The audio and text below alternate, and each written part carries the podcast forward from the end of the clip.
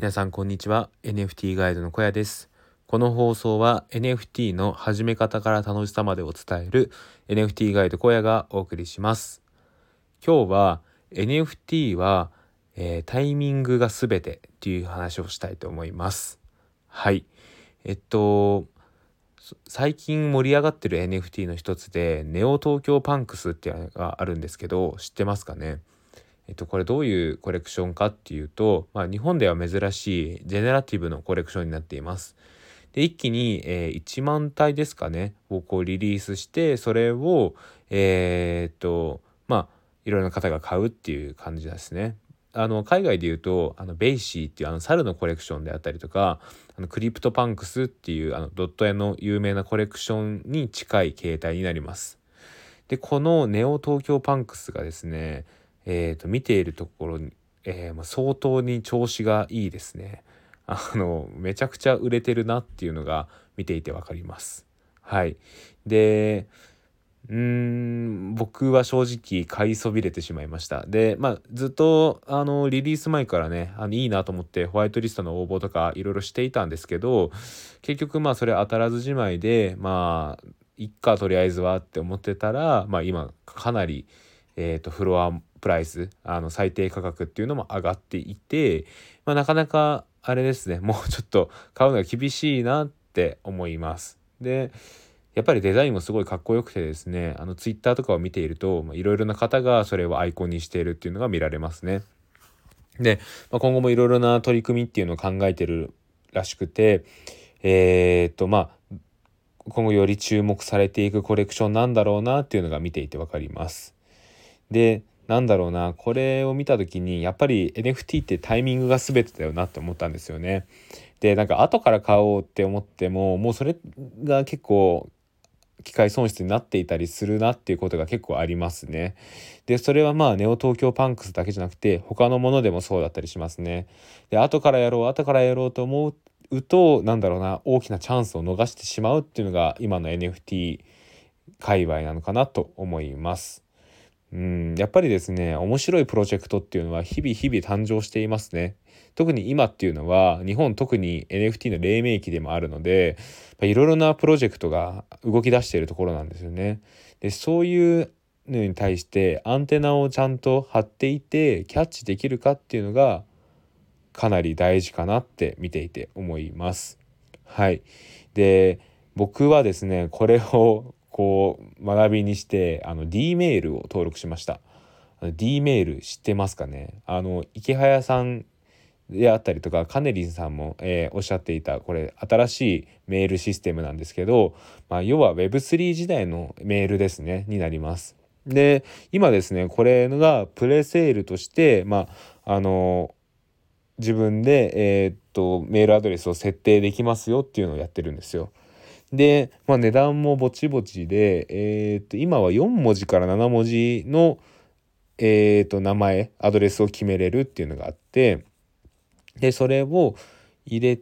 て、えーとまあ、その文字の長さによって値段が変わって登録できるっていうシステムですね。で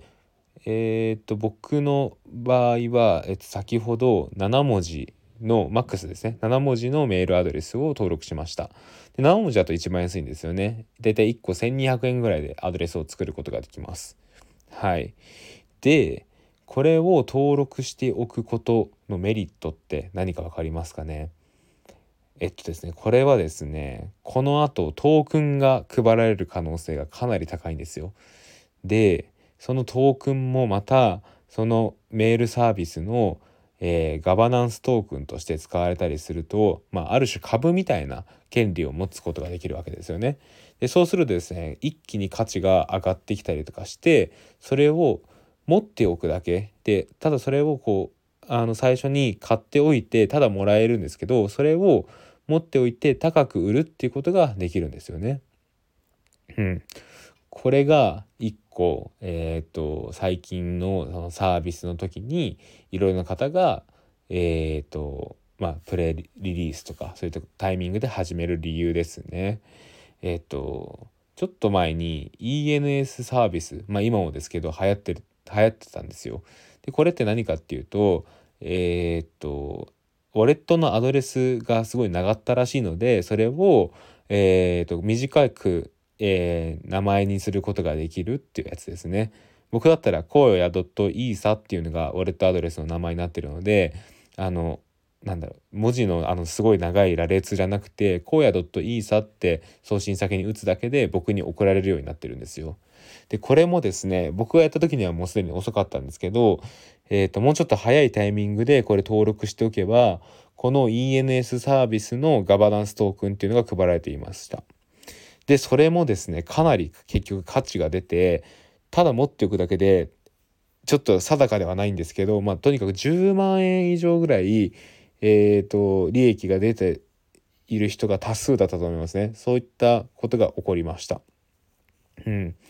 なんでですねあの、まあ、こういうことっていうのは結構 Web3 につい業界ではあり得ることなので D メールについても僕は登録をしました。はい。まあ実際それがねあのトークンが配られたところであの単なる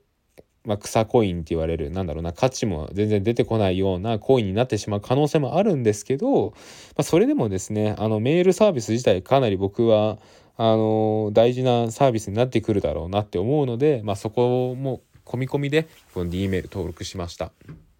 で、まあ、軽くこの D メール何がいいかっていうことを説明したいと思います。でまあ、この D メールなんですけど、えー、っとまあ言うなれば Web3 時代のメールサービスですね。で例えばですけど今って Gmail 主流じゃないですか Google が運営しているメールシステムですねでこれっていうのは結局 Google がまあある種コントロールしているメールサービスになるんですよ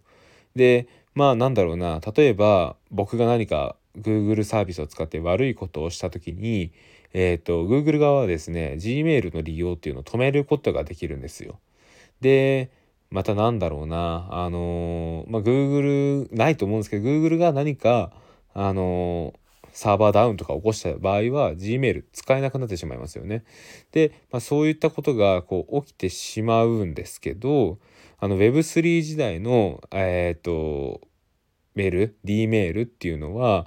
そういうなんだろうあの管理者がいないので自分のメールっていうのを誰かがあのコントロールすることってできないんですよ。なのでですね、あのそれはそれとしてしっかりと守られる自分のメールサービスっていうのが守られるような仕組みになってるんですね。でこれからの時代っていうのはそういう、まあ、DAO でもそうですけどなんか一人の管理者っていうのがいなくてこうみんなでいろいろやっていくっていうサービスの仕方あり方これが Web3 になっていくんですけどがえーと、台頭してくると思うんですよね。そういう今までの GAFA みたいな中央集権ではなくなってくると思うんですよ。でそういう時に、えー、っとこういうメールサービス誰が、えー、権利を持ってるかっていうのではなくて、えー、誰も制御できないような、えー、とメールサービスが流行ってくるっていうのが一つあると思うんですよね。でそういったところに着目してできたのが D メールだと思います。なのでですね、この D メールは、えっ、ー、と、まあ、トークの価値がどう動くとしても、ただ持っておくことにすごい今、意味があると思うので、是非登録してみてください。で、やっぱこうやって話していてですね、D メール自体かなり価値のあるものなので、僕としては、まあこれ僕の考えなんですけど、トークンは結構上がってくるんじゃないのかなって勝手に思っています。はい。まあ、ちょっと話が脱線してしまったんですけど、えー、と今日は、えーと、NFT はタイミングが全てっていう話をしました。ネオ東京パンクスもですね今後どんどん値段が上がっていくので、まあ、今の時点で、えーと、予算に余裕があるのであれば是非買ってみるのもいいかと思います。でまたもっとお手軽にできるものとしてはこの D メールサービス今プレセール中なので是非、えー、登録だけでもしてみてください。はい。えーとそうだな。今日はこの辺で終わりたいと思います。えっとですね、最後にちょっとした宣伝です。えっと、ツイッターで仲良くさせていただいている、え、レオさんっていう、え、方がいらっしゃるんですけど、そのレオさんがですね、僕のこのの、えーと、ラジオをまとめてくださってノートにしてくれています。で小屋ラジオの議事録っていうんですけどその小屋ラジオの議事録で、えーと僕がこうやって話していることっていうのをこうまとめてくださっているので是非チェックしてみてください。はい。あとは、えー、ブログ僕が、えー、やってるブログもあります。小屋ブログというブログです。えー、Google で小屋ブログと検索すると1位に出てくるのが小屋えー、僕のブログです。すいません。えっ、ー、と、こういった発信をね、あの、文字ベースでしているので、ぜひぜひ覗いてみてください。はい。えーと、では今日の放送はここで終わりたいと思います。えー、ここまでのお相手は NFT ガイドの小屋でした。それではまた明日。バイバイ。